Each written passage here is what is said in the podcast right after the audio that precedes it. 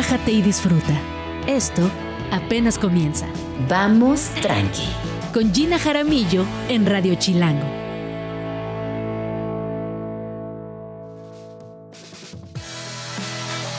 Muy buenos días, son las 11 de la mañana en punto. Mi nombre es Gina Jaramillo, hoy es miércoles 20 de septiembre. Bienvenidos un día más a Vamos Tranqui. Espero que estén teniendo un día lindo, que eh, también sin darnos cuenta ya estamos otra vez a mitad de semana. Así que por favor cuéntenos qué planean, cómo va esta, esto. para algunas personas, según yo, como que el miércoles es toda la diferencia, ¿no? Como que es la mitad de semana y a partir de ahora van más tranqui o a partir de ahora también empiezan a salir, van a más eventos en las noches, eh, visitan galerías, van a los museos y se intensifica la semana, por así decirlo. Así que Cuéntenme, ¿ustedes son de la semana, de las personas que a partir del viernes intensea o a partir del viernes va más tranqui? Arroba Jim Jaramillo, arroba Radio Chilango. Aquí vamos a estar leyéndoles con mucho cariño.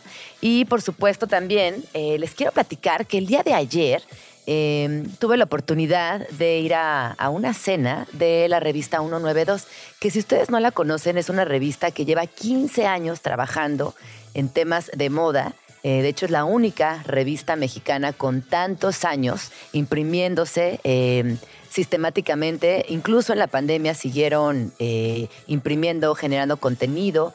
Y sin duda es un proyecto que vale la pena revisar de cerca porque tiene un cruce fundamental entre arte eh, y moda cuyo, o sea, para mí el eje principal de ese proyecto es la fotografía. Además, la, la, revista, quienes no la conozcan, es de gran, gran formato entonces, em, está muy cercana a ser un libro, pero mantiene la personalidad de una revista. Son 192 páginas en cada impresión, de ahí viene el nombre. Y de verdad creo que la construcción de este tipo de proyectos autogestivos, independientes, vinculados a la moda, hacen que países como el nuestro tengan una representación internacional fuerte, importante, evidente. Así que bueno, muchas felicidades a Danae y a Fabiola Zamora, Danae Salazar y Fabiola Zamora por este proyecto de tanto tiempo. Ojalá que la próxima semana eh, más bien la próxima semana van a venir ellas a contarnos aquí a Vamos Tranqui cómo ha sido este proceso, este desarrollo de un proyecto que, repito, nació hace muchos años siendo eh, pues prácticamente un sueño y ahora que son 15 años y que ayer eh, podía ver con mis propios ojos lo que ha pasado, pues no me queda más que decirles que las admiro muchísimo y también, ¿por qué comento esto? Porque yo sé que a veces desde la autogestión, de la moda, del arte, de la literatura, nos cuesta mucho trabajo eh, aventarnos, emprender estos posibles proyectos, pero solo les cuento esta historia de éxito. Ahora sí que esta historia de éxito, pues para decirles que van con todo, eh, recordarles que siempre hay apoyos, que hay becas, que hay fomentos, este, que hay marcas que se, que se quieren también asociar a, proyectos culturales y que no, que no lo dejen de hacer, eh, ya sea por miedo o porque piensen que pueden no generar eh, lo suficiente para seguir adelante, porque de verdad que del arte de la cultura se pueden generar no solamente los recursos para seguir haciéndolo, sino que aportando muchísimo a la comunidad que nos rodea. Estás escuchando Vamos Tranqui con Gina Jaramillo. Son las 11 de la mañana con 6 minutos. Ya estamos aquí de regreso en Vamos Tranqui. Y oigan, una de las preguntas que me hacen constantemente es cuáles son mis librerías favoritas y por qué. Y yo debo de confesar que mis librerías favoritas siempre han sido las, bueno, las chiquitas. De hecho, hace varios años inicié en un proyecto de librerías independientes con un par de amigas porque son estos espacios donde no solamente podemos entrar en contacto con nuestros autores y autoras favorites, sino que además eh, generamos y ampliamos la posibilidad de interactuar con nuestras eh, personas cercanas, ya sea les vecines, eh, otras personas que se interesan en el mismo tipo de lecturas. Yo les quiero recomendar, obviamente, Murciélaga, que además ahí tienen una muy buena selección de libros antiguos de uso, primeras ediciones la increíble librería que está ahí en en la colonia Condesa, en Juan de la Barrera 112, y eh, van a encontrar muchos libros en inglés, ediciones especiales y siempre tienen una pequeña exposición en una parte de la, de la librería. También eh, les quiero recomendar Utópicas al sur de la Ciudad de México, que esta además tiene una característica muy particular y es que es una librería 100% feminista. Todos los títulos que van a encontrar ahí tienen perspectiva de género. Hay literatura infantil, hay novela, hay ensayo, hay poesía, también hay muchos libros eh, vinculados a sociología y el espacio es increíble. Constantemente hacen presentaciones de libros porque tienen un saloncito adjunto y lo van a disfrutar mucho. Y obviamente no puedo dejar de hablar de Orion Kids y de La Moraleja que están en la colonia Reoma, justo abajo del Cine Tonala. Así que bueno, ahí están eh, dos. Eh, dos, ¿qué dos? Algunas opciones para, para ir y visitar librerías independientes. El futuro es hoy. El futuro es hoy. Lo que se nos viene. Son las 11 con 8 minutos. Esta voz quejumbrosa que están escuchando de fondo es peli de la semana, quejándose del tráfico de esta ciudad. Caos. Este caos vial.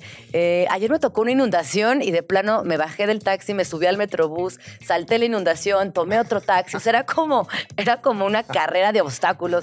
Este, y llegué, tarde, pero llegué. Bien. Y luego uno, bien. ¿ya qué dice? Ya no puedes decir nada, No, no, puedes nada, ya nada. justificar que No, llegas tarde a los lugares. Yo normalmente soy muy puntual, pero No sé. normalmente. Ay, sí. El normalmente depende de quién lo de quién lo juzgue, pero sí. ¿Y siempre fuiste una persona muy puntual? Pues sí, la verdad es que sí.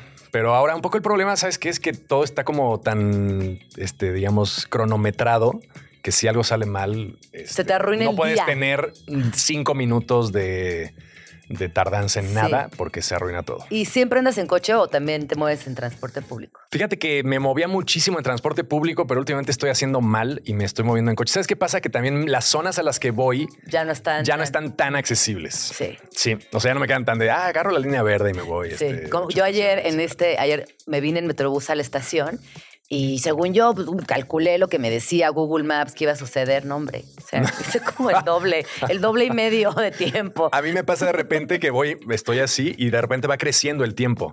O sea, es la peor, la peor ansiedad, así de, bueno, me falta media hora, bueno, ya me faltan 35 minutos, ya avanzas dos cuadras y ya te faltan 40 minutos y es, es una Yo cuando veo que voy corta de tiempo, nunca, bajo ningún concepto, me llevo mi coche. Porque, como ayer, me puedo bajar, subirme al metrobús, correr, o sea, agarrar un ecobici. O sea, siento que... Puedes improvisar. Exacto, puedes improvisar en esta ciudad que muchas veces lo necesita. Sí, ya sé. ¿Cómo estás, Jesús Iglesias? Bien, muy bien. ¿Tú qué tal, Gina? Muy bien. Ya en esta, yo fui a la, digamos, a la sede pasada de Radio Chilango. No había estado yo en este set tan, tan lindo. Me da mucho gusto que ya estén ahora sí enganchadísimos. Ajá, y siento que la próxima vez que vengas, incluso habrá nuevas sorpresas. Porque sigue, sigue en, en una, está en una metamorfosis muy bonita la estación. Así Perfecto, que, ¿no? Yo Es más, ahorita antes de que te vayas a dar un rol para que veas. Venga, súper. Oye, eh, muchas gracias por venir, Peli. No, gracias Eh, por invitarme. eh, de hecho, de la última vez que nos vimos ahora, no solamente pasó ya Peli Escándalo, sino ahora también tienes un nuevo podcast. Eso nos vas a platicar ahorita. Así que muchos proyectos nuevos. Hay Muchas mucha cosa, felicidades. sí. Pero antes quiero chismear contigo.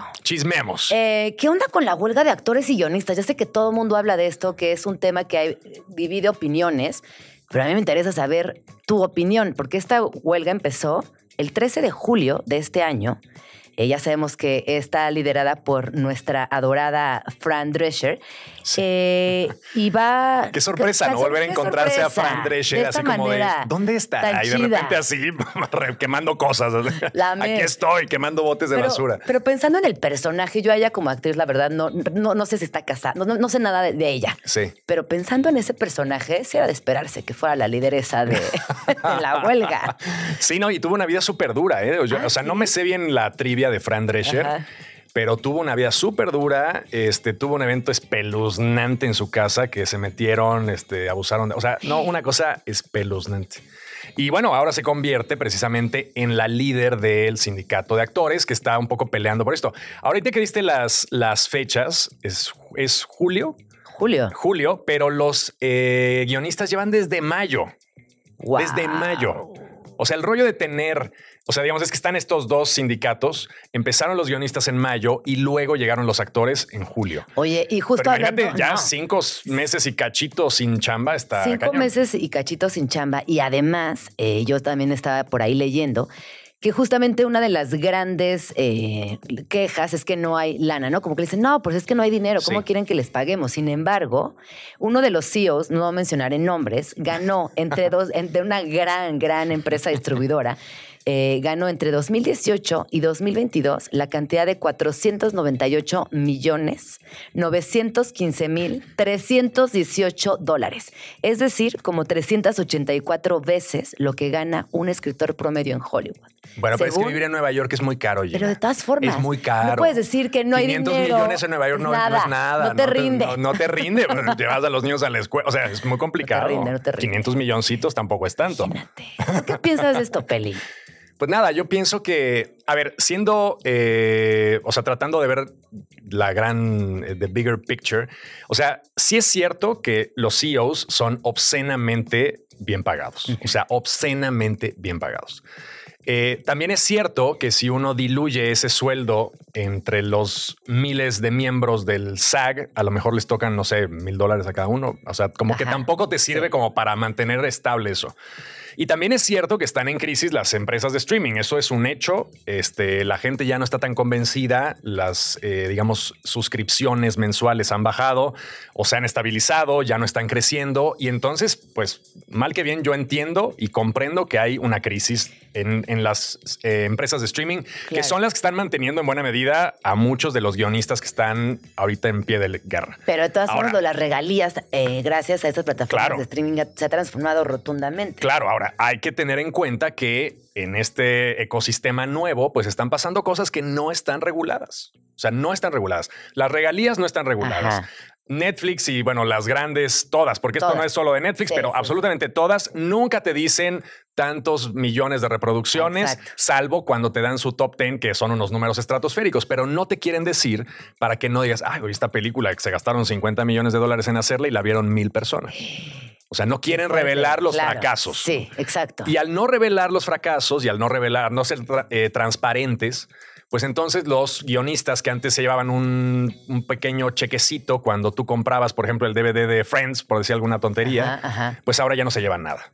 Y entonces se precariza el oficio y es un tema muy complicado. Y eso ya sin contar el rollo que yo realmente no sé cómo se va a resolver de la inteligencia artificial. ¿Qué, qué onda con la inteligencia artificial? Que justo ayer tuvimos una conversación en otro, en otra disciplina, no disciplina, pero en otro sector social, y hablamos de inteligencia artificial vinculado a tantas mujeres que hoy se encuentran en falsos, en falsas fotos, en sitios Ah, claro, sí, claro. y demás. Sí, sí, sí, está Pero es una realidad que la surgiendo inteligencia una- sí. artificial impacta a un montón de esferas. Esa es la Sí, palabra sí, que sí. estaba buscando. Y por ejemplo, ahorita en Twitter hace rato nos estaban poniendo que en BoJack Horseman es una serie animada donde un caballo que es actor y que hay un episodio en que la producción escanea su cara. Sí. ¿Lo viste ese Sí, sí, capítulo? sí, sí. Cuéntanos más. Bueno, es justo lo que quieren hacer. O sea, es, Es justo, o sea, suena muy distópico, pero ya está aquí. O sea, en, en algún momento de las negociaciones con las productoras, los actores, porque este es un tema, bueno, ahorita vamos a hablar de los guionistas, pero en este caso del escaneo, los actores tienen la preocupación de que si salen constantemente en películas, en ese proceso de salir, van a empezar a escanear cuerpos. Y claro, bueno, pues un extra que antes era el orco número 32 o el árbol 2 del Señor de los Anillos, pues en algún momento la productora dice, oye, pues ya lo tenemos escaneado, ¿Para pues qué le pagamos? ¿para qué le pagamos? Y al mismo tiempo está el riesgo también de decirle a una inteligencia artificial, oye, ya tengo este cuerpo escaneado, modifícale tantito la nariz, los ojos y ya es otra persona.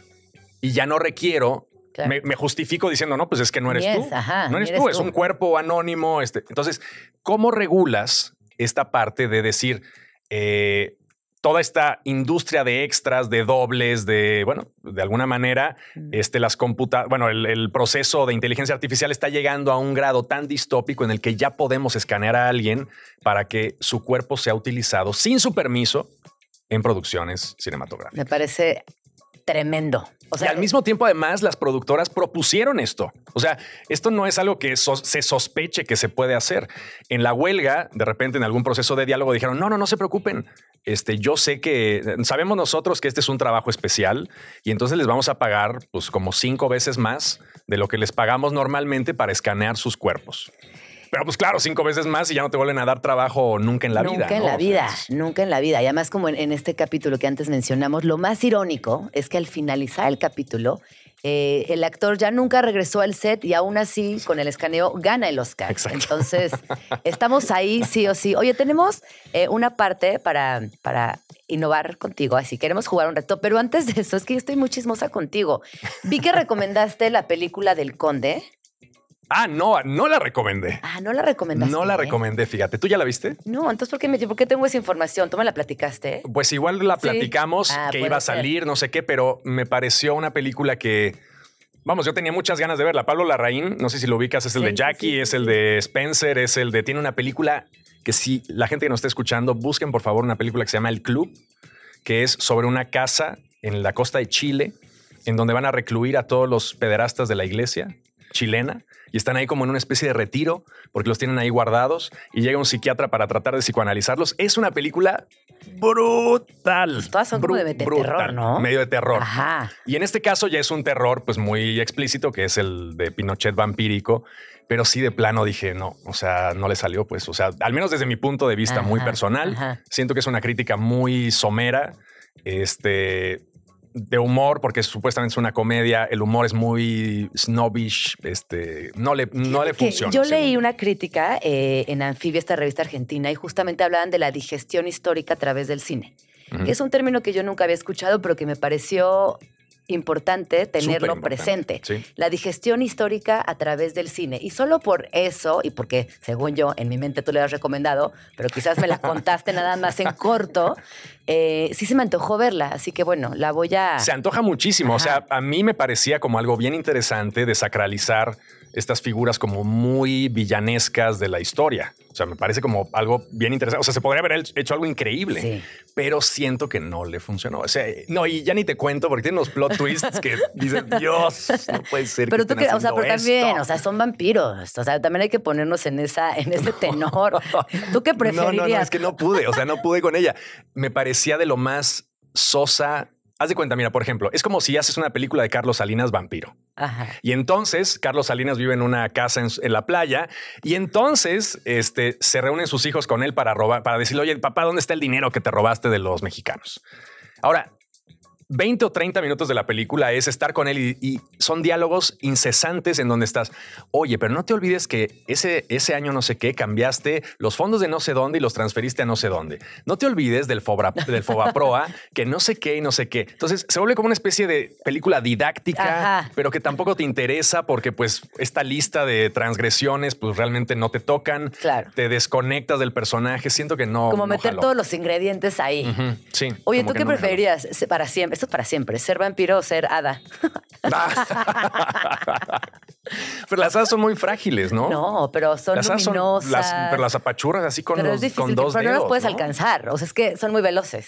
O sea, si eres una. No, yo preferiría ser vampiro, la verdad. 100% Son más- te veo son más- siendo son vampiro. más- Son más chingones. Yo, vampiro, hombre lobo. No, hombre lobo, el hombre lobo es el peor anime, el peor. Se la pasa fatal. Es cero automata, o sea, te vuelves hombre lobo y te vuelves loco. Y luego despiertas y dices, oh, ¿qué hice? No puede ser. Sí, O los vampiros, la pasan, los vampiros la pasan muy bien. Los vampiros son conscientes, vuelan. Viven de noche, siempre de tienen noche, muchísimo Están en fiestas súper cool. o Tienen sea, la ropa más increíble del Exacto, mundo. exacto. Este, además almacenan Su como mucho brilla, son- conocimiento. sí, sí, sí. Vivan los Ah, No, y son vampiros. inmortales. Son inmortales. O sea, ya, ya, por son favor. inmortales. Bueno, ¿qué onda? ¿Qué sigue? Ahora sí estás listo para el, para el reto del día. ¿Pero Ay, me sí. tengo que poner esto o no? Sí, te tienes que Pero poner no los sé si suena, audífonos. porque- a ver, Eh, creo yo, me atrevería a pensar. Porque ay, no me sonaban. no te, no te escuchabas. Hay, hay momentos en la vida que, según yo, están atravesados por canciones. Este, yo os voy a comentar uno rarísimo que tuve y que no, no lo puedo sacar de la cabeza. Cuando yo estaba en labor de parto, iba en el coche, Ok. mi esposo prendió el radio y estaba una rola de Coldplay. Entonces no puedo creer que ese momento de mi vida esté musicalizado por Coldplay. Yo que no, apaga el radio, pero ya se quedó. ¿Fue un segundo o la dejó Fue- no, completa? fueron, no, no sé, no, fue un segundo, sí fue un segundo, pero fue como, no, no en este momento. ¿Y te no, acuerdas cuál era? No aquí. No, Solo me no acuerdo aquí. de Chris Martin Ajá. cantando, porque era como, claro, obvio es Chris Martin, pero no, no, no quiero, no quiero, no quiero esto en mi vida. Es un mal intro para para el mundo llegar Es con un una canción de Coldplay. Sí. Una, por eso la pagué. Por eso la pagué. ¿Cuál sería una buena canción para entrar? Al o sea, que sales así después de, o sea, gente viéndote, estás encuerado, sales ahí en un quirófano y suena una canción. Tendría que ser algo muy épico, como Es que muy para- de wow. Ajá, yo tengo una canción que es mi canción favorita. en We la will vida. rock you, wow. Y aquí todo el mundo sabe cuál es. Entonces yo creo que sería esa. Stuck in the middle with you. Ah, uf, bien. Venga. Sí. ¿Tú qué Está bien, está, además ¿Tú- está tranquilita. Este, uf, no sé. Yo me imagino algo así como medio Sigur Ross, como muy así de como una cosa or- orquestal ahí, brutal. Brutal. Gigantesca. Grandilocuente. Exacto, con presencia. Con presencia, exactamente. Pero según yo, hay momentos en la vida, sobre todo esos eh, nostálgicos en la adolescencia, que te marcan las rolas o que vas a Ah, ver sí, una claro. peli y esa rola te marca y además, bueno, la mercadotecnia y todo lo que hay detrás de esas canciones y el, el cine. Y vamos a ir al corte y cuando regresemos vamos a hablar o vamos a ver si tú adivinas las Mucha. rolas y la peli en la que apareció. Tenemos tres niveles, el fácil, el medio y el muy pro. No voy a Así saber bueno, ninguno, pero venga. Prepárate. me preparo. Son las 11 con 23. Vamos a un corte y regresamos. Estás escuchando Vamos Tranqui con Gina Jaramillo en Radio Chilango. Son las 11 con 25 minutos. Ya estamos aquí de regreso en Vamos Tranqui. Y el día de hoy hemos diseñado un juego especial para Peli de la Semana que vino a esta cabina Uh. y, y queremos ver qué tan musical eres también. Venga. ¿Eres muy musical o no tan musical? Fíjate que he perdido el gusto. Yo, yo era súper musical y escuchaba un montón Yo era de súper cosas. vampiro musical. Pero ahora cada tiempo libre que tengo lo uso como para ver películas. Entonces digo, ah, voy a Ah. escuchar este disco que se me antoja y luego digo, no, no, tendría que ver esto y esto. Y siempre hay que sacrificar cosas. La felicidad nunca es perfecta. Ya sé, a mí, a mí me pasa con, con leer, como que antes leía, yo creo que muchísimo más Que ahora. que ahora. Y- Yo sí leo mucho, fíjate. Sí prefiero como... Yo prefiero, yo leo mucho, pero leía más antes. ¿sabes? Como que No, pues es que sí, o sea, cuando estabas 22 en tu casita. Vampira y musical, pues Vampira y musical, bueno. obviamente. bueno, a ver, nos dicen allá en la cabina, ya están, ahí estamos. Vamos a escuchar, esta está regalada. Y nos vas a decir, A ver, voy a ver si escucho. porque- ¿qué te recuerda? Ah, te esta rola? Esto es prepa total, qué barbaridad. O sea, todos, a ver, toda la, toda la humanidad de nuestra generación tuvo algún momento este, Épico. cercano corporal con esta canción.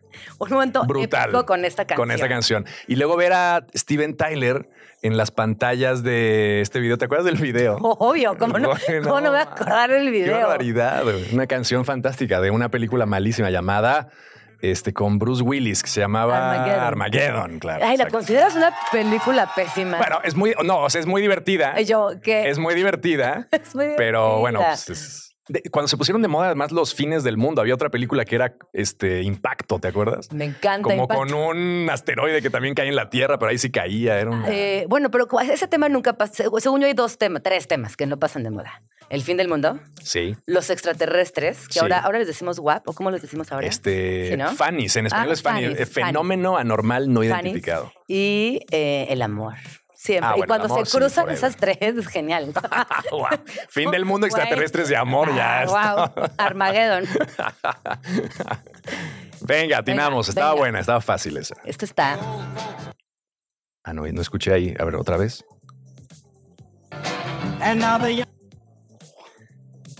¿No? Es que no, no oí dos, dos segundos. Ah, ya, oh, ya, bueno, bueno, bueno, bueno. Este, ¿qué puedo decir de esta canción? Este. eh, ¿Dónde? De, la peli, la peli. Eh, Güey, soy pésimo para la. ¿Qué me está pasando? No se la. Ah, claro, este. Tarantino, maldita sea, este, Pulp Fiction. El baile en, en Jimmy's, ¿cómo se llamaba? El, lugar este donde se comen la hamburguesa, la milkshake de. La hamburguesa de 50 dólares o de 10 dólares, una cosa así. Uma Thurman y John Travolta. Exacto, eh, exacto. también uno de los Bailando. disfraces más concurridos en Halloween, además. Sobre todo para gente de nuestra edad también. Sobre todo para gente de nuestra edad. Vamos con la que sigue. estoy aquí con los audífonos. Y aunque estemos solos. Este, a ver, pero ¿qué, ¿cuál es esa? Es que yo, mi, mi cerebro dice, sí, la conozco. Y luego, este.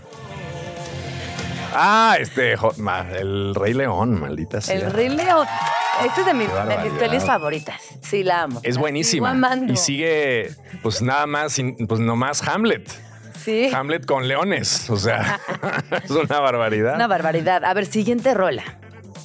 Espigas que pollo se ¡Ah,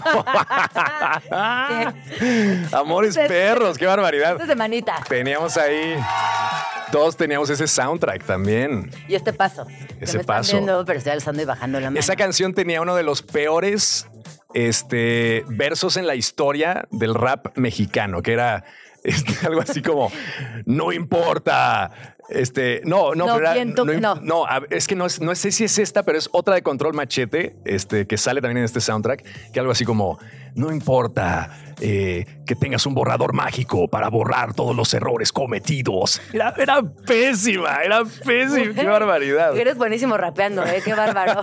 Considéralo. Qué maravilla. Buenos recuerdos. Qué buenos Esta película yo no podía entrar a verla y fue la única vez en la historia de mi vida que me colé a un cine. ¿Pero cuántos años tenías? Tenía 16, 17 años. O sea, era- estaba barely legal, o sea, barely on Sí, legal, más sí, bien. sí, y me legal. metí al cine, en un cine piojísimo que estaba por De esos cines gigantescos. Siguiente rola, por favor. Esa suena como la del Citatir. No. Citatir. Ay, no. ¿No? A ver, va de Es nuevo. otra vez, otra vez. Pues no, no me la sé. Ni me suena, ni, me- ni, ni me suena, ni la puedo decir. La boda de mi mejor amigo con Julia Roberts. Ah, no, pues es que no. La última vez que vi la boda de mi mejor amigo tendría como Oye. s- 14 años. Yo la vi hasta el cansancio con mi prima ¿De Paulina. qué año será esa? Pues no sé de qué año es ese. ¿Es así ¿Qué de año plano? A ver, ahorita te decimos. no la, no la domino. O sea, solo me acuerdo de Julia Roberts corriendo al final, porque obviamente Es, del 97. 97. Bueno, es que también. Pero yo la vi hasta el cansancio. Estaba, tenía yo 15 años. O sea, vi ese, esa- ese VHS hasta el cansancio. Esa y Titanic. A tal punto que un día se nos atoró el, el. VHS en, en la regresadora Ajá. y mi prima Paulina y yo entramos como en un estrés de no, nuestra película favorita. y la regresadora era un coche, era un coche rojo. Ah, wow, tenías esa regresadora. Ahí. Un amigo mío la tenía y yo decía, wow. rompimos, cool era, qué rompimos cool. contra la pared. La- Pero sí se rompió. Ah, rompiste la regresadora para salvar la cinta. Wow. Obviamente, güey. O sea, salía un poco más barato volver a Pero es comprar. que entramos en un. En un estado como de eh, locura. De, ¿Estabas enamorada de Leonardo DiCaprio? Claro, Of course. sí, por supuesto. Hasta yo decía, no, Sí. tengo que cambiarme, o sea, tengo que peinarme ahora relamido así. Sí, cuando pero salía, sobre todo en cuando salía en Julieta. esa. Sobre Ah, todo bueno, en Romeo no, y sí, Julieta. Romeo y Julieta Porque a mí me gustan los bad boys. Es una barbaridad. en Titanic era más, más ñoño. Pero era un bad boy, era un bad un boy, bad boy. deslactosado. Exacto. Pero seguía siendo un tipo Exacto. del pueblo. El pueblo. Un tipo del pueblo. Vamos a la siguiente, por favor. Ah, este, eh, ot- otra vez, esta es de perros de reserva también, ¿no? Cuando le cortan la oreja y lo bañan ahí en, en gasolina. Mi Gran canción escena. favorita de la historia, te acabo de decir. Ah, claro, exacto. Ah, pero fíjate, no la ligué a, a Ah, perros de reserva. no, es, es un inicio ahí como de Sí, no, bueno, no, parir ahí con una escena que, de tortura. No tiene que ir ligada a esa escena, por favor. O sea, mi fantasía de nacimiento no tiene que ir ligada a esa escena, por a la favor. tortura de Quentin Tarantino. A ver, viene la siguiente. Solo hay como un ah. Ah, wow. Pero ¿en dónde sale esta canción? Swear. O sea, sí ubico la canción perfecto, pero ¿cuál es esta escena? Hagan, una mímica. ¿Están haciendo una mímica? ¿A quién están cargando? ¿Es, No. un, ¿Es un musical? Están haciendo como. ¿Qué es me- esto? están como haciendo mímica de que alguien carga. Aquí en la cabina están De que alguien está mímica. saliendo en hombros o cargado. No, pues nada, sóplenme. Oh, perdí. Ah, perdí. bueno, no se la supe. No, primera, vas adivinando Soy pésimo en todas. estas cosas. No, ¿eh? Ya van no 12, tan ya van dos que no adivino. ¿Van dos? Van dos. Van dos, vamos con la que sigue. Está muy, está muy. así. ¿Pero cuál es? Esta- Ah, Joder, ¿cuál- ¿cuál es esta? Ah, era Flash Flash Dance. Es que a ver, no. No.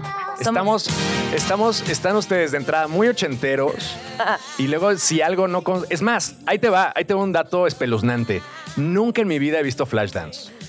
¿Nunca has visto Flash? Jamás. O sea, ni cuando las pasaban No. como en- ahí en la tele. No, o sea, y sí la recuerdo Dobladas en al rotación, pero sí, pues no quiero, o sea, tal vez yo chiquito igual le convendría verla, pero nunca he visto. Flashdance. Yo O súper. sea, yo es todo- humillándome. ya. Es todo mi tipo de, de ¿Es todo tu-. ¿sí? Sí. O sea, me No. A ver, no digo que sea mala porque no la he visto, pero. sí, pero no- volviendo a mi prima Paulina, como con quien pueden ver, me la pasé toda la infancia y mi juventud, pues copiábamos modas, veíamos cómo bailaban, este. Bueno, tú además sí. eres muy de. No, pero tú eres un poquito más atrás, ¿no? Como de Cher. Sí, O sea, tu ídola. Sí, mi ídola máxima en la vida es Cher. Haces bien. Bueno, va la última rola y con esta Humíllenme ya, por favor. veremos que La última humillación. Ah. Ah. Dijeron, ya, pues este güey no Ya. sabe nada. Póngale una que se, póngale una que adivine. Que no quede tan mal. que no se humille más.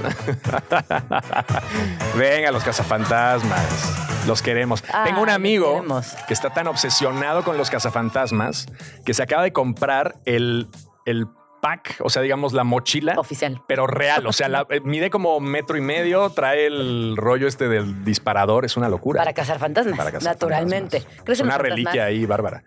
Fíjate, o sea, si se me aparece uno diría, ah, ok, sí. O sea, Sí. eh, como que soy agnóstico en, en cuestiones de fantasmas. Ok. O sea, no sé. Sí, no sé. Hay cosas raras. Ajá, ajá. Y luego digo, ok, no creo. O sea, nunca me asusta la oscuridad. Pero si me sale un güey ahí de repente un fantasma, digo, ah, ok, sí, Sí. en efecto existía. sí, el mundo tenía razón. Ajá, sí. Oye, Peli, muchísimas gracias. Ya nos, nos quedamos con mil chisme ahí. A la Quedó el chisme ahí pendiente, favor. pero prometo llegar más temprano. Este, ¿dónde te podemos escuchar, ver, seguir? Me pueden encontrar en Peli de la Semana en todos lados. Este, y pues nada, ahí es, es solamente eso. Peli Escándalos, un Peli. Escándalos, escuchen Peli Escándalos en Podimo, por favor, porque Oye, está muy bien. Y no, no, cuando suba playlist, no le hagan caso. Ay, no. Sí. No, también tiene muy buenas playlists, todo. Así que arroba ¿No te de la gusta mi, semana. mi- mi música, Gina? Sí, sí me Qué gusta barbaridad. Plan tranqui. Museos. Si tú, igual que casi cualquier persona en esta ciudad, odias el papeleo que implica existir, un rato de risas te va a venir bien. Por eso, no te puedes perder la experiencia de visitar la exposición Que viva el papeleo del artista Amalia Pica en el Museo Jumex. Y es que a ella en algún momento también le tocó ser víctima de la burocracia y de las consecuencias de olvidar el acta de nacimiento original con tres copias. Pero en lugar de enojarse, decidió montar una exposición para hacernos reír y recordarnos que siempre podemos tomarnos las cosas más divertida y tranquilamente. No importa que hoy el mundo esté dominado por la tecnología, el papeleo sigue siendo una de esas cosas insoportables que tristemente también son inevitables. En Que Viva el Papeleo, la artista argentina plasma en su arte el via crucis que ella misma pasó en Europa en 2017 cuando estaba buscando terminar el trámite para obtener la ciudadanía británica. Esta experiencia resultó ser, además de engorrosa, un punto de inflexión en la práctica del artista, quien a través de varias piezas le da hasta con la cubeta al trabajo de oficina, también explora cómo destruirlo. Esta original exposición consta de una serie de dibujos realizados en hojas blancas tamaño carta, para la cual la Pica pidió a sus amistades de todo el mundo que le enviaran sellos burocráticos con leyendas como pagado, cancelado, privado, confidencial, recibido, etc., todas en distintos idiomas. La pieza central de la exposición es un laberinto hecho con paneles de colores que separan cubículos de oficina y al cual solo puedes ingresar respondiendo un cuestionario absurdo que entregarás al custodio de la galería, quien decidirá si pasas o no. Después de entregarlo, harás tu recorrido en el laberinto sobre pilas de papel triturado del archivo muerto del Museo Jumex y los cuestionarios que han contestado los visitantes anteriormente. Cabe mencionar que todo el papel triturado se guarda y con la intención de no seguir contribuyendo al cochino papeleo burocrático, al finalizar la muestra, los custodios del museo, o sea, los asistentes, son invitados a participar en talleres para convertir los residuos en papel maché y que tenga un segundo uso. Ríete un rato y dale la vuelta a lo tedioso. Visita la expo Que Viva el Papeleo. Estará abierta al público hasta el 8 de octubre en el Museo Jumex de lunes a viernes de 10 de la mañana a 7 de la tarde. Y si quieres ir en fin de semana, puedes ir los sábados de 10 de la mañana a 7 de la noche o los domingos hasta las 5 de la tarde. La entrada es gratuita. Expo y Cine. Este 2023 se cumplen 50 años de la muerte de Germán Valdés Tintán y para conmemorarlo habrá una expo gratis en el Museo Caluz. La muestra lleva por nombre Tan Tan, un mexicano del siglo XXI, y reúne aproximadamente 200 piezas entre objetos personales, cartas y fotografías que pertenecen a 24 colecciones públicas y privadas. El título de la muestra hace referencia a una descripción del escritor Carlos Monsiváis, quien consideró a Tintán como el primer mexicano del siglo XXI por hablar con una mezcla entre español e inglés. Esta exhibición explora lo complejo y multidimensional que Germán Valdés fue como artista pues aunque es más recordado como comediante, tenía grandes habilidades dancísticas, vocales, interpretativas y poéticas. La exposición estará acompañada de varias actividades gratuitas en el museo, como karaoke, caminatas por la Alameda Central, recorridos guiados con comediantes y estandoperos, clases de baile y mucho más.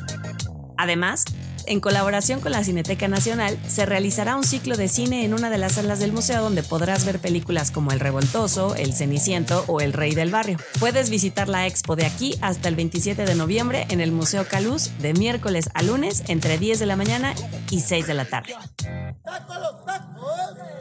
Tacos para quien ama la música y discos para quien disfruta siempre de echarse un buen taco. Conoce el puesto de tacos en donde se venden vinilos. Escuchaste bien, se trata de Viejo Vago Brujo, un proyecto chilango dentro de un puesto de tacos donde se venden vinilos y se hacen shows con DJs en vivo. La taquería está ubicada en la colonia Tránsito de la Alcaldía Cuauhtémoc. En este increíble negocio callejero encontrarás una gran variedad para crecer tu colección musical.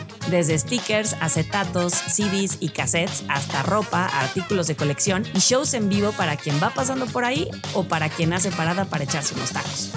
Ahí podrás encontrar música para todos los gustos, desde pop y ritmos latinos hasta rap, hip hop y rock. Están ubicados en calle de Gutiérrez Nájera, sin número, casi esquina con Chocongo, en la colonia Tránsito de la Alcaldía Cuauhtémoc. Y puedes visitarlos los miércoles de 4 a 8, los viernes de 5 a 9 y los sábados de 1 a 5 de la tarde.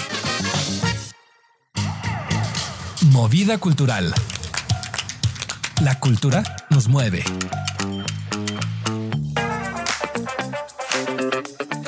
11 con 41 minutos, ya estamos aquí de regreso en Vamos Tranqui. Y me da mucha emoción platicar de un espacio que para mí es fundamental en la Ciudad de México.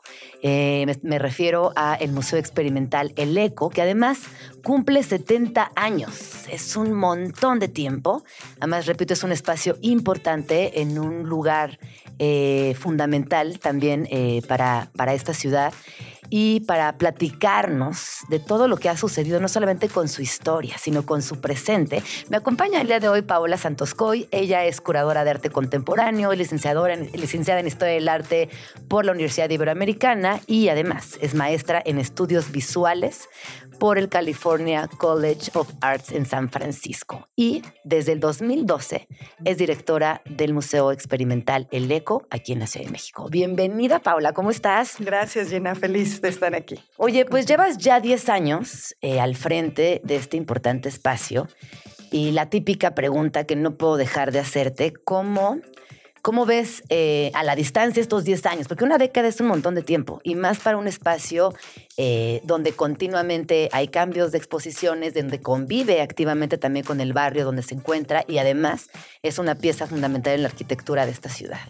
Sí, como dices, 10 años es un, un periodo en el que se van consolidando proyectos, ¿no? Siento que hay un, eh, un trabajo continuo y constante en hacer exposiciones en, el, caso del ECO, en hacer proyectos específicos para el lugar, ¿no? que creo que, lo que es lo que lo hace muy único y, muy maravilloso en ese sentido de la experimentación, en donde esa experimentación pues son los proyectos que suceden ahí y, y cómo de manera constante artistas van proponiendo algo que hacer en el lugar que solo puede suceder ahí. ¿no? Claro. Oye, y platícanos para quienes nos están escuchando y como que de pronto digan, ay, el eco, ¿cuál es el eco? ¿Es de la UNAM? ¿Dónde está? ¿Por qué dijeron que es una pieza arquitectónica? Danos un poquito de contexto para que quienes nos están escuchando entiendan por qué hablo de la importancia del eco con tanta insistencia. Sí, el eco es parte de la UNAM, hoy en día es parte de la red de museos de la UNAM desde el 2005, pero estabas hablando de sus 70 años. Sí, ¿no? La primera sí. vez que se abrió el ECO fue en 1953 y se abrió en la colonia San Rafael, en donde estamos, como este espacio sumamente visionario, sumamente audaz en sus ideas, en su arquitectura, ¿no? Es, es una pieza de arquitectura, realmente una escultura habitable que, que diseñó Matías Geritz, que fue este artista alemán que llegó a México a finales de los 40 a dar clases en Guadalajara, en la recién abierta Escuela de Arquitectura, y que él, en conjunción con Daniel Montt, que fue un joven empresario mexicano que pues tenía estas ideas de abrir un espacio que iba a ser un restaurante, bar, galería,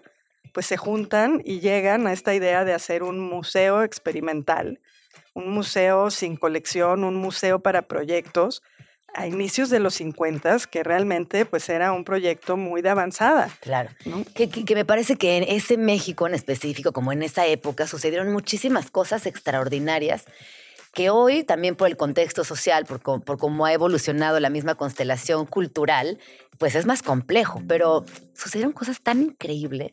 Sí, a mí me encanta pensar en relación a estos 70 años, cómo ha cambiado la escena, Ajá. ¿no? Cómo ha cambiado la escena, pero al mismo tiempo cómo el rescate de este lugar, porque el ECO es un rescate de un edificio que estaba a punto de perderse. En el 2004 lo iban a derribar para hacer un estacionamiento. Me estoy acordando de ese momento. Se iba a perder realmente este espacio que había tenido varias vidas muy diversas, pero vidas culturales en, en esa, en ese barrio.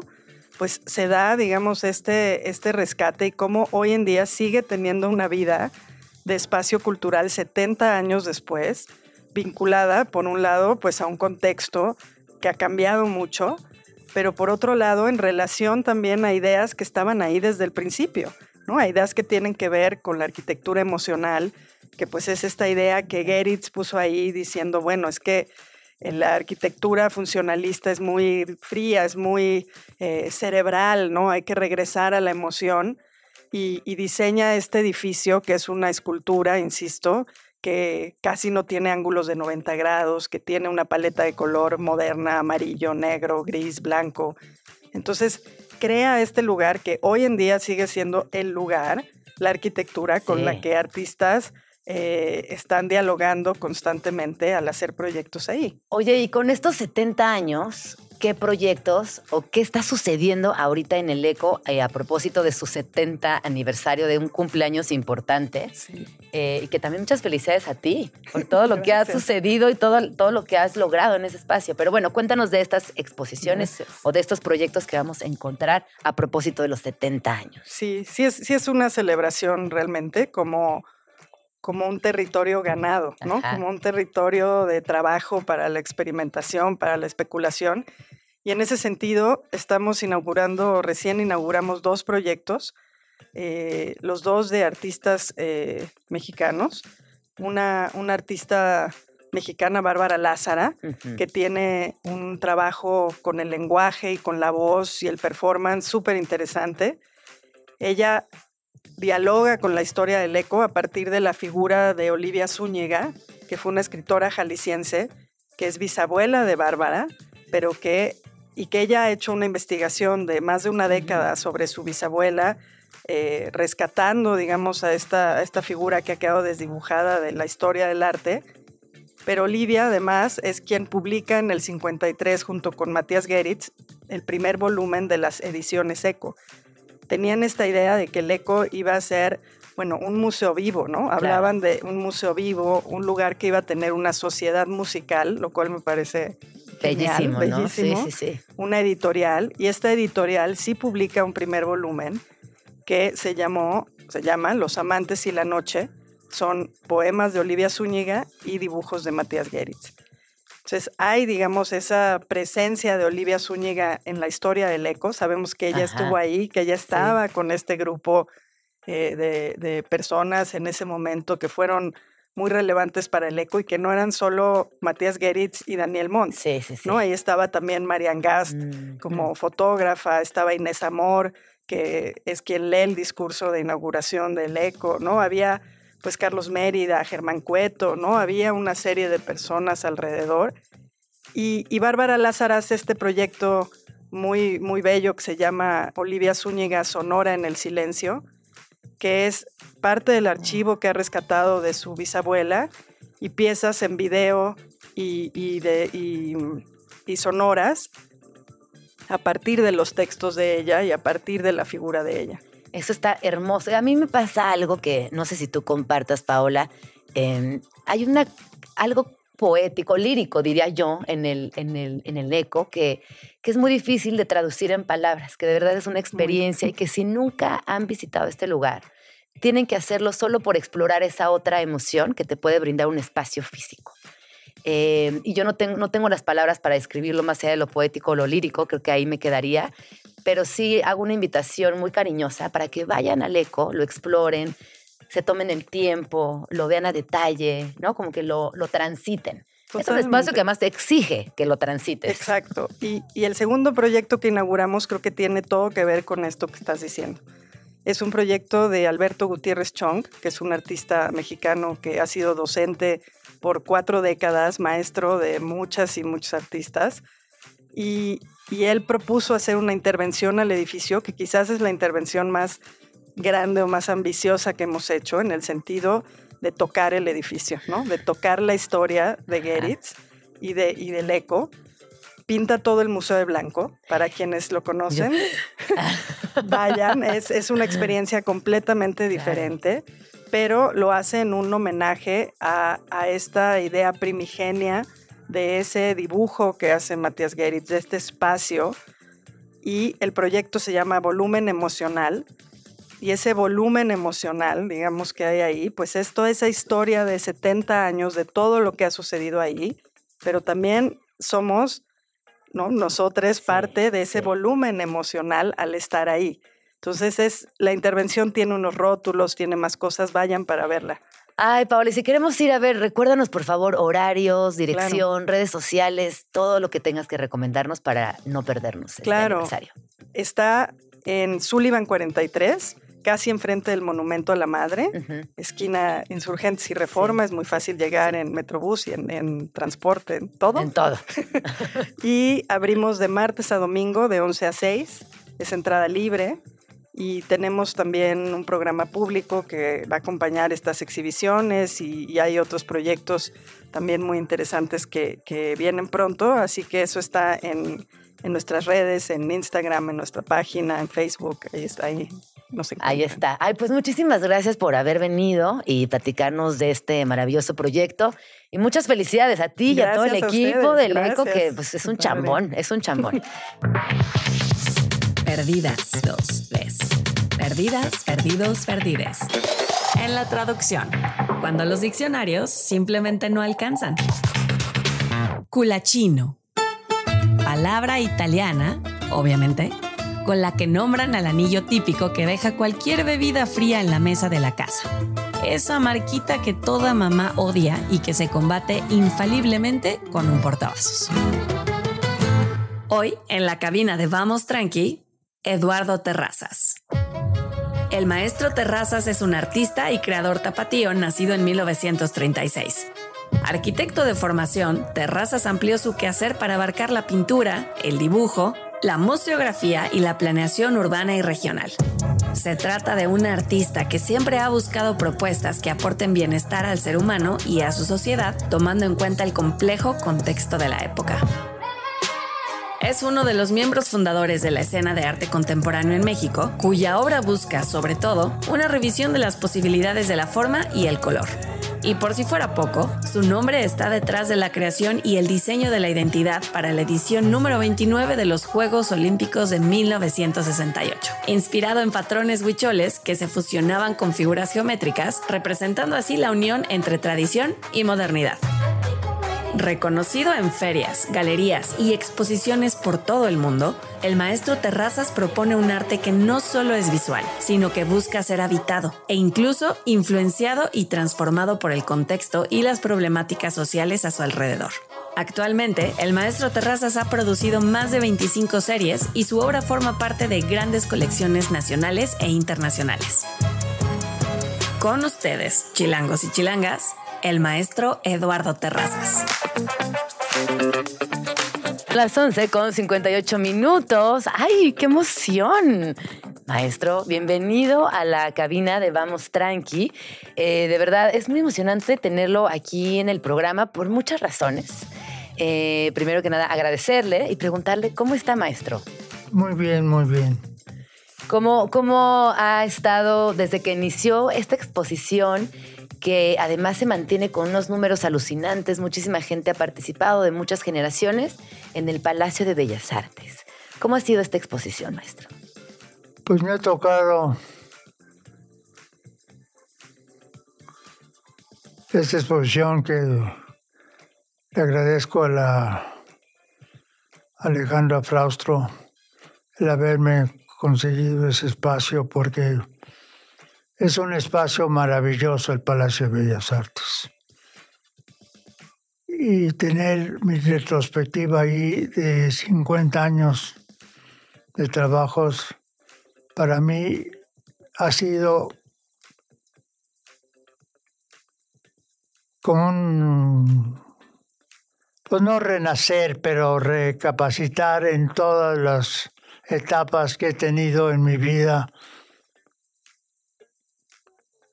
en donde empezó con mi carrera de arquitecto en, la Universidad Nacional Autónoma de México, en el en la Academia de San Carlos, porque la, escuela era escuela de arquitectura en aquel entonces. Fue en 1953, en el centro histórico. Fuimos la última generación de la universidad en el centro histórico y la primera en Ciudad Universitaria. Y ahí empezó mi viaje por la arquitectura y el arte y la filosofía y las matemáticas y la geometría. Y todavía sigo con la geometría y y toda mi pues mis experiencias, mis oportunidades que tuve en la vida que me llevó por muchos lados del mundo, que ha sido un viaje. Primero me fui a Cornell University a hacer una maestría de arquitectura. Luego me fui a vivir a Roma, porque dije, hay que continuar este viaje. Y cuando piensa en la Ciudad de México, em, ¿qué es lo que más le, le, gusta o le emociona de esta ciudad? Pues la ciudad tiene una historia fantástica. Ajá. Una historia desde los Pues casi desde Teotihuacán existe esta, esta ciudad.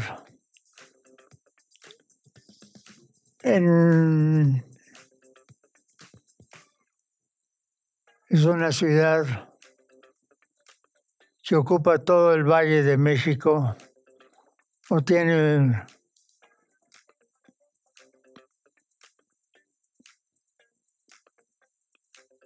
pues tienes desde Teotihuacán, se puede, es más fácil llegar a la Ciudad de México por el lago de Texcoco que dar la vuelta por donde ahora llegamos a Teotihuacán.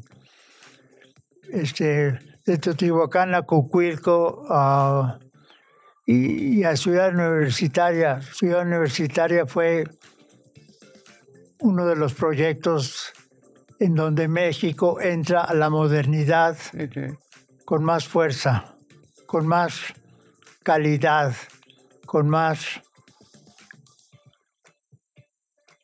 con más futuro. porque ¿qué haríamos si no tuviéramos a la, a la universidad? Claro.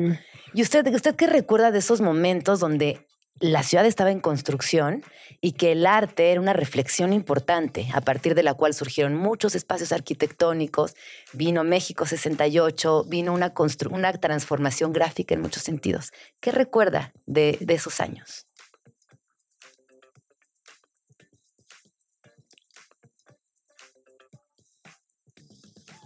Pues mi primer año, voy a empezar por mi primer año en el centro histórico con la universidad, con la Escuela de Arquitectura en San Carlos.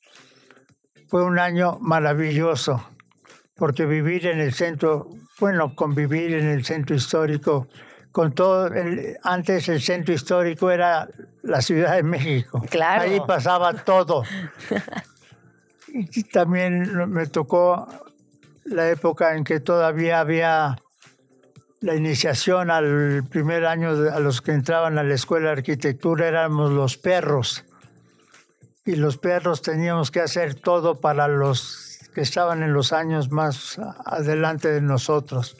Nos llevaban a pedir limosna para ellos a todos los bares y a los restaurantes. Y y era muy emocionante andar a las 10 de la noche pidiendo limosna para, bueno, no limosna, pidiendo cooperación para los muchachos más adelante de nosotros. Diría que cambió mucho la Ciudad de México. Yo creo que sí, sí cambió mucho porque como le digo antes estaban todos los bancos, las oficinas, la oficina de mi padre estaba en Madero,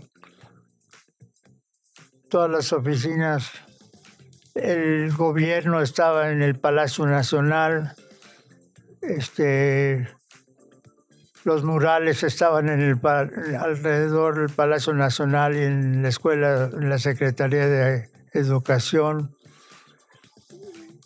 Y si usted tuviera que decirme, por ejemplo, algunos de sus lugares favoritos o edificios más representativos de la Ciudad de México, ¿qué se le viene a la mente?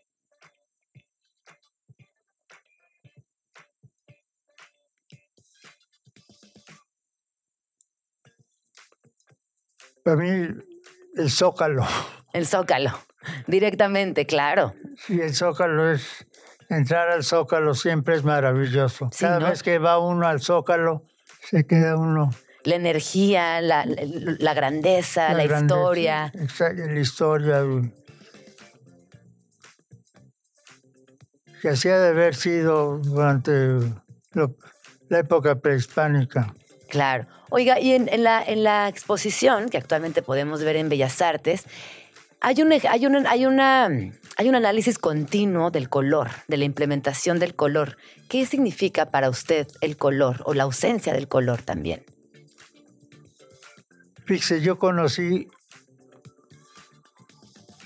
los fundamentos, la esencia del arte de México en Leningrado, en, en Rusia, en la Unión Soviética porque me invitó de Roma, conocí a Fernando Gamboa, y me invitó a trabajar con él en una exposición Obras Maestras del Arte Mexicano que se estaba realizando en el Museo Hermitage en, en Leningrado. Bueno, ahora esa, antes en la Unión Soviética era Leningrado, era San Petersburgo. Y fue para mí tener las piezas del arte prehispánico, del arte colonial, del arte moderno y un salón muy grande de las artesanías de México. Ahí me quedé maravillado con las artesanías, con los colores de las artesanías. Se me hizo que estaba reconociendo el arte de México.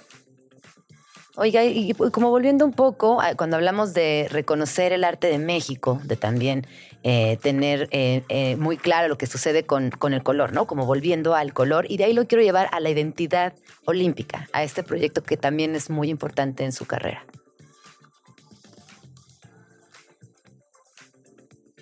Pues fíjese, hice un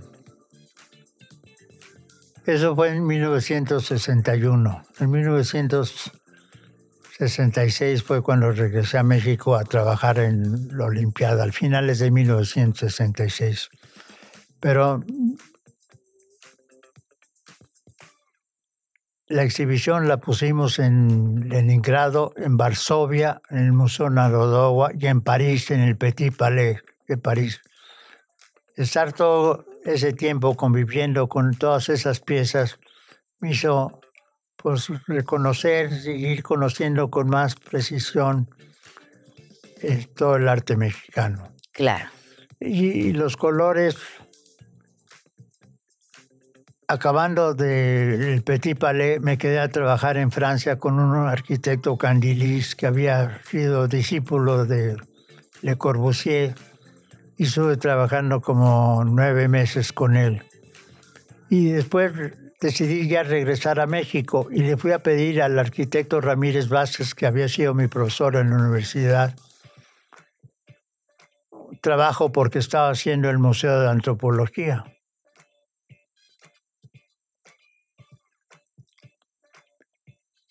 Y lo fui a ver y me dijo, hombre Eduardo, sí te doy trabajo, porque ya nos conocíamos. Te doy trabajo, pero en Nueva York, haciendo el pabellón de México en la Feria Mundial de Nueva York.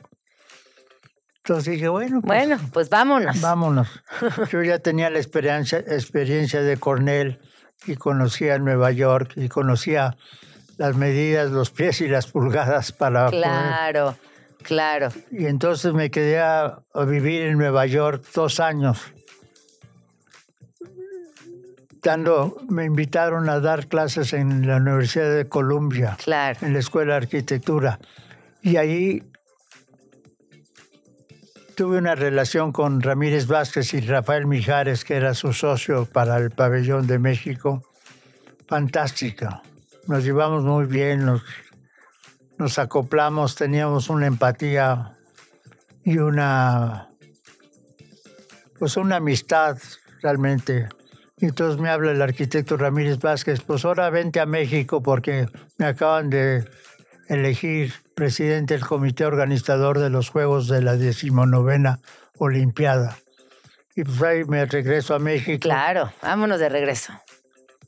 Pero ya tenía una experiencia, pues yo digo, muy considerable de el arte, las galerías, la pintura, el diseño gráfico, que en aquel tiempo era muy importante, los logotipos, los carteles.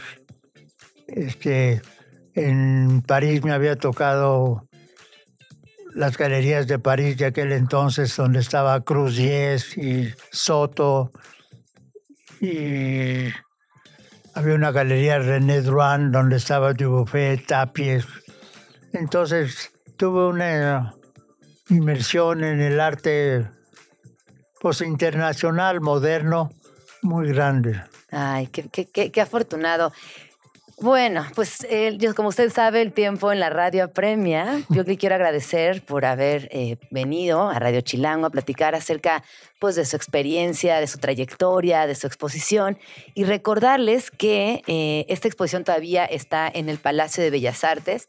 Eh, yo tuve la oportunidad, bueno, he ido dos veces a la exposición. De verdad que es una experiencia única, yo se la recomiendo para todas las edades. Eh, si les gusta el diseño, la arquitectura, el arte contemporáneo, el arte moderno, me parece que es un eslabón fundamental para entender nuestra construcción contemporánea.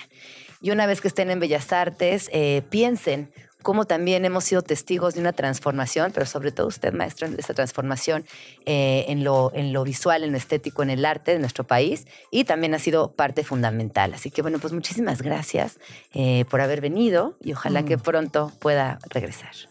Muchas gracias. Escríbenos en Twitter o Twitter o X o X o como le quieras llamar. Arroba Jim Jaramillo y arroba chilango.com. Uso el hashtag Vamos Tranqui. Son las 12 con 16 minutos. Eh, la verdad es que yo sigo muy emocionada de haber podido tener al maestro Eduardo Terrazas en, en la cabina de Radio Chilango. Es algo que nunca, de verdad, ni cuando estudié historia del arte me hubiera imaginado que pudiera pasar esto. Les recuerdo el nombre de la exposición, Equilibrio Múltiple. De Eduardo Terrazas, Obras y Proyectos 1968-2023 en el Museo del Palacio de Bellas Artes. Esta exposición estará abierta al público hasta el día 8 de octubre y después se irá a Monterrey, eh, donde estará en el Museo del Marco y ahí todavía no tenemos la fecha exacta de, de apertura, pero bueno, va a estar ahí en Monterrey. Y también el maestro tendrá un solo show durante Sonamaco en su galería que es Proyectos Monclova. Y de verdad, eh, no quiero sonar repetitiva, insistente, pero tienen que ir a ver esta exposición.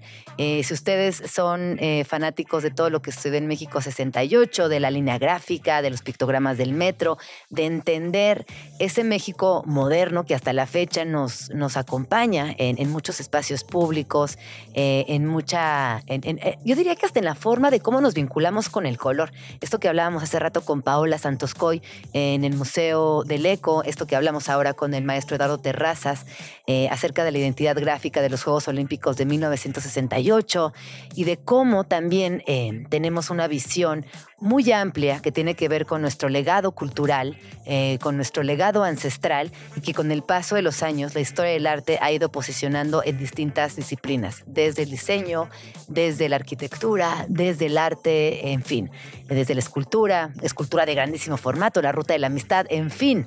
La verdad es que nos da para hablar eh, de, muchas cosas, la abstracción, la abstracción geométrica, eh, temas muy apasionantes, muy importantes dentro de la historia del arte eh, en nuestro país y que además con el paso de los años se han vuelto también en referencias internacionales. Mandamiento chilango número 6. Cada mañana en la Ciudad de México hay tres cosas con las que siempre podrás contar. Fallas en tu transporte público de confianza, alguna manifestación para ensalzar la llegada a la oficina y una guajolota calientita en cada esquina. Son las 12 con 25 minutos. Vamos tranqui. Eh, ya estamos eh, aquí de regreso en un tema que a mí me, emociona mucho y que lo hemos platicado varias veces aquí en el programa. ¿Por qué es importante trabajar con infancias y juventudes desde eh, proyectos sociales que tengan que ver directamente con el arte o con las artes? Con la música, con la literatura, con la danza. Eh, ¿Qué hay de, de cierto de que a través de estos programas de festivales y de proyectos podemos también restaurar el tejido social, el famoso tejido social del cual siempre se habla en esta Ciudad de México y también en este país? Y por qué no decirlo, la neta, en Latinoamérica, de que se ha desgastado, de que se ha roto y cómo ¿Cómo podemos sanarlo? Ya sabemos que estamos en una crisis evidente, pero ¿cómo podemos sanarlo? ¿Qué hay de esa posibilidad positiva para generar eh, nuevas conversaciones y que las generaciones eh, más jóvenes tengan no solamente las herramientas emocionales, sino que tengan eh, la suficiente solidez cultural como para eh, poder vincularse con otras personas de las mismas disciplinas seguridad en sí mismas, porque también eso es importantísimo. Y para hablar de esto y del festival también, me acompaña mi queridísima Verónica Bernal Vargas, ella es directora general del Festival de Música Miguel Bernal Jiménez, mejor conocido como el Festival de Música de Morelia. Bienvenida, ¿cómo estás, Vero? ¿Cómo estás, Gina? Un gustazo estar aquí. Oye, pues fíjate que aquí en Vamos Tranqui normalmente abordamos temas de la Ciudad de México. Pero cuando vimos que venía el Festival de Música de Morelia, nos interesó mucho también platicar contigo, porque Morelia está muy cerquita. Y si bien no es la Ciudad de México, sí es un plan que los chilangues pueden activar fácilmente. Cuéntanos, por favor, ¿a cuánto está de aquí Morelia exactamente? Bueno, a tres horas. Nada. Y aparte es pura autopista. Claro. Entonces, realmente, y Morelia, pues es una ciudad maravillosa, ciudad creativa de la música, De cine. patrimonio de la humanidad, por supuesto. Somos los dos festivales más importantes, el de cine y el de música, el de cine en octubre, nosotros en noviembre. Y bueno, Noche de Muertos, que todo el mundo siempre quiere ir a Michoacán a Noche de Muertos. Ya te voy a hablar, a ver si me haces un campito en tu casa, porque yo he querido ir los últimos años y ya es simplemente imposible.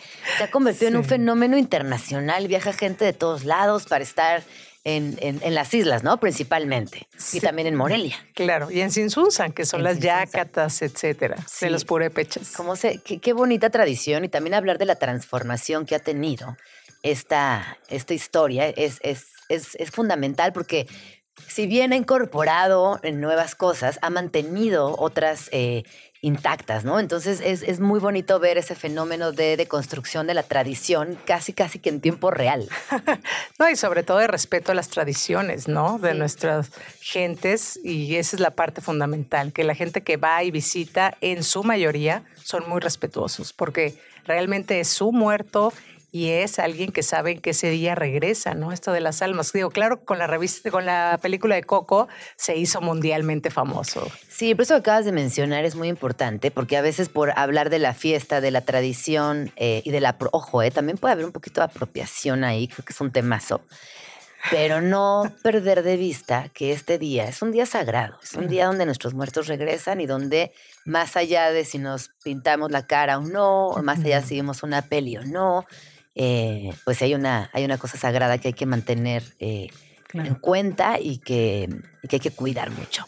Bueno, no nos desviemos más. Por favor, cuéntanos del festival que se llevará a cabo del 10 al 19 de noviembre y que tendrá, por lo que estoy aquí consultando, más de 55 conciertos en esta edición, que reunirá a más de 700 artistas de 10 países y que algunos de los invitados serán Reino Unido, Italia, Chile, Polonia, Austria, España, Rusia, Brasil y Letonia. Muchas felicidades. Muchas gracias. Bueno, 35 años de traer lo mejor de la música de concierto a México, porque como bien dices, nuestro corazón es Morelia, pero siempre hacemos extensiones aquí en la Ciudad de México y a otros estados también del país y por supuesto el interior de Michoacán. ¿Qué va a suceder aquí en la Ciudad de México? Vamos, vamos por lugares. Bueno, Chaos String Quartet es uno de los cuartetos más afamados de Austria, lo traemos a Museo Caluz. Y también, bueno, estamos haciendo en colaboración con la UNAM en Sala Netzahualcóyotl, Mark Parmore, que es justo el gran tenor británico que traemos a la inauguración, va a inaugurar con la Orquesta Sinfónica de Jalapa. Después del concierto en Morelia, vendrá a que tenga dos conciertos acá en la Ciudad de México, gracias a la UNAM. Y además en esa sala, que es un gran recinto, es es que en sí mismo es, es espectacular y tener la oportunidad de ver un concierto de esta magnitud, pues no se lo, no se lo pueden perder. Por supuesto, digo, para mí es una de las mejores salas de concierto, no solamente de México, ¿no? sino de América Latina. Sin duda. Y el, el Museo Caluz, que está en el centro histórico, muy cerquita del Franz Mayer, enfrente de la Alameda, si no lo tienen ubicado, esa es la ubicación exacta. Es esa. Y bueno, pues así como eso, traemos eh, artistas desde una banda de metales padrísima de Turín, de Italia, donde van a tocar en un marco. Imagínate que los artesanos de Pataman, es una comunidad purépecha, hacen con más de 3 millones de flores naturales un tapete floral en una de las calzadas principales y ahí hay música. Y bueno, inaugura esta gran banda, pero por supuesto también va a haber conciertos para niños desde Cricri con voz en punto. Traemos... Con eh, voz en punto, ¿qué es voz en punto? Es un, bueno, es un quinteto a capela, es, un- es el quinteto a capela más importante de México, este, donde José Galván es el director y bueno, tienen ellos ya más de 30 años, eh, te- bueno, cantando a capela, que es a capela, que no tiene ningún instrumento, que su voz exacto. es la que hace los todo. instrumentos. De repente se oye, ¿qué onda? ¿Y dónde está el piano y las cuerdas? ¿Y por qué estoy escuchando instrumentos con su voz? Esa es la parte maravillosa que tiene eh, este quinteto vocal. Y así como eso, bueno, pues viene un gran violinista a la clausura que se llama Yuri Revich de Austria. Traemos cuartetos, por supuesto el cuarteto latinoamericano tan afamado, nuestro cuarteto que queremos tanto de los Ah. Vitrán.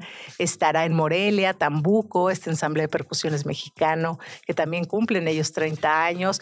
Pero bueno, pues traemos muchos artistas, pianistas rusos, ensambles, coros, orquestas, este, que no se pueden perder. Oye, ¿cuánto tiempo llevas trabajando en el festival? Con este, digamos, 16 años. 16 años grueso, gestionando cultura es un montón de tiempo. Pero también quienes somos gestoras culturales sabemos que es, es casi una vocación, ¿no? Es como, como no, no, no puedes dejar de hacerlo porque implica, es muy amorosa la profesión. Yo te quiero preguntar, em, ¿qué te sigue emocionando todos los años de hacer este festival? ¿Y qué has aprendido a lo largo de estos 16 años de un proyecto tan conciso como el festival? Mira, que en México no hay que claudicar, que al final lo que tenemos que hacer es seguir invirtiendo en la cultura y realmente como un factor también de cambio social. Yo veo de repente los jóvenes y los niños cuando escuchan por primera vez una orquesta en vivo, porque lo hacemos en los palacios, templos, plazas, pero también en las plazas públicas. Y entonces O cuando vas al interior de un municipio, de repente ves al chiquillo ahí que está dirigiendo, ¿no? Y lo ves de cuatro o cinco años, o alguien que te dice, gracias a que trajeron una vez un saxofonista y un grupo de jazz, yo hoy estoy aprendiendo a tocar el sax. Cuando ves que realmente sí tiene un impacto y es un semillero, ¿no? Es cuando dices, vale la pena, porque muchas veces te dicen, música clásica, ¿no? Qué aburrido, ¿no? O es para solamente un sector de la población. o- y cuando tú ves a los jóvenes entusiasmados en un concierto al aire libre, por ejemplo, vamos a tener un concierto cine sinfónico con la Orquesta Juvenil Eduardo Mata y con proyección de grandes películas, Indiana Jones, Star Wars, Harry Potter, en fin, cuando los ves dices, wow, y la gente sale extasiada, dices, ¿cómo? O sea, lo que yo he escuchado en la tele o en el cine, ¿es eso? Ajá, así se hace. Sí. Sí. Eso Eso, es es- una gran revelación de vida. La verdad creo que eso es lo más increíble. Claro. O sea, hemos tenido desde un Philip Glass con Kronos Quartet y la película de Drácula, esta icónica, ¿no? Este, la gente sale y dice, no puedo creerlo, o sea, no, no sabía la relación que había. Y aparte imagínate ir cualquiera de las bellas artes sin música. O sea, Claro. tú te imaginas la vida La sin vida. música. Ajá, las mañanas sin música. Cuando escuchamos esa rola que nos gusta y te pone de buen humor, bueno, la pandemia, la música fue que nos salvó, es la realidad. O sea, ¿no? Si no nos hubiéramos vuelto locos. Pero creo que hoy eh, hay buena música en todo, porque Sí. de repente me No, y es hacen, muy "Oye, personal también, ¿no? La música es, tan sí, personal sí. como la comida que te gusta o no. Es personalísimo. Pero qué padre que de repente puedes escuchar otros géneros musicales y que digas, oye, esa rola, una vez un bolero así, los que te bolean los zapatos, oiga, eso suena padre, ¿qué es? Y había un cuarteto así en una de las plazas, en un kiosco. Y le digo, pues es Piazzolla, es que se le escribió una servilleta. Y cuando paso como al mes, agarra y me dice, oiga, mire, lo había bajado en su celular a Piazzolla. Sí, sí, sí. Entonces, te das cuenta de veras que ni es aburrida, simplemente nunca han tenido acceso a Claro, que te enteres. Ese, ese es uno de los grandes retos también eh, de, este tipo de proyectos, hacerte saber que existen muchísimos proyectos alrededor del mundo que vale la pena escuchar. Y si todavía eh, no estaban como entendiendo la magnitud del festival, les voy a contar algo. En 2009, el festival recibió la medalla Mozart, otorgada por el gobierno austriaco y por la Academia Medalla Mozart en rubro preservación y difusión de la música académica. En 2007 y en el 2012 también se obtuvieron nominaciones a las Lunas del Auditorio como Mejor Espectáculo Clásico. Es decir, que además de toda esta proyección e internacional, tiene en su haber premiaciones y reconocimientos. Y antes de despedirnos, hay algo de lo que yo te quiero preguntar, Vero, y es que ustedes tienen un compromiso fundamental e importante con las infancias. Así es, los proyectos sociales. La parte, hablamos mucho de tejido social, pero nosotros hemos podido constatar en nueve años con orquestas y coros comunitarios cómo el niño dejó de verse pobre, en el sentido de, de todo, mentalmente, espiritualmente. Eh, él, aunque sabe que vive en una comunidad vulnerable, él hoy su autoestima, el trabajo en equipo, la disciplina, que son los valores que le da la música al tomar gratuitamente sus clases, el que tenga un instrumento en la mano y que en las tardes, aparte de ir a sus clases, él pueda estar practicando en su casa o que sea parte de un coro. Bueno, neuronalmente está comprobado que si yo toco o canto contigo, voy a generar una neurona un espejo. Me veo reflejada en ti, confío en ti. Imagínate hoy esas comunidades que confíen entre ellos. Yo al final dije, mira, no me importa que no seas músico ya hoy los valores que tú tienes y la autoestima que hoy tienes, hoy ya saliste de esa mentalidad pobre y hoy vas a poder lograr lo que se te ponga en la vida. Aparte, por supuesto, de trabajar el otro hemisferio del cerebro. Ya sabemos, nos han dicho, es que le va mejor en matemáticas, es que ahora ya es disciplinado, ya tiende su cama. Cosas tan pequeñas que te vas dando cuenta cómo la música va transformando a estas generaciones y sobre todo tomar a los niños que sus horas ocio no sean horas vicio.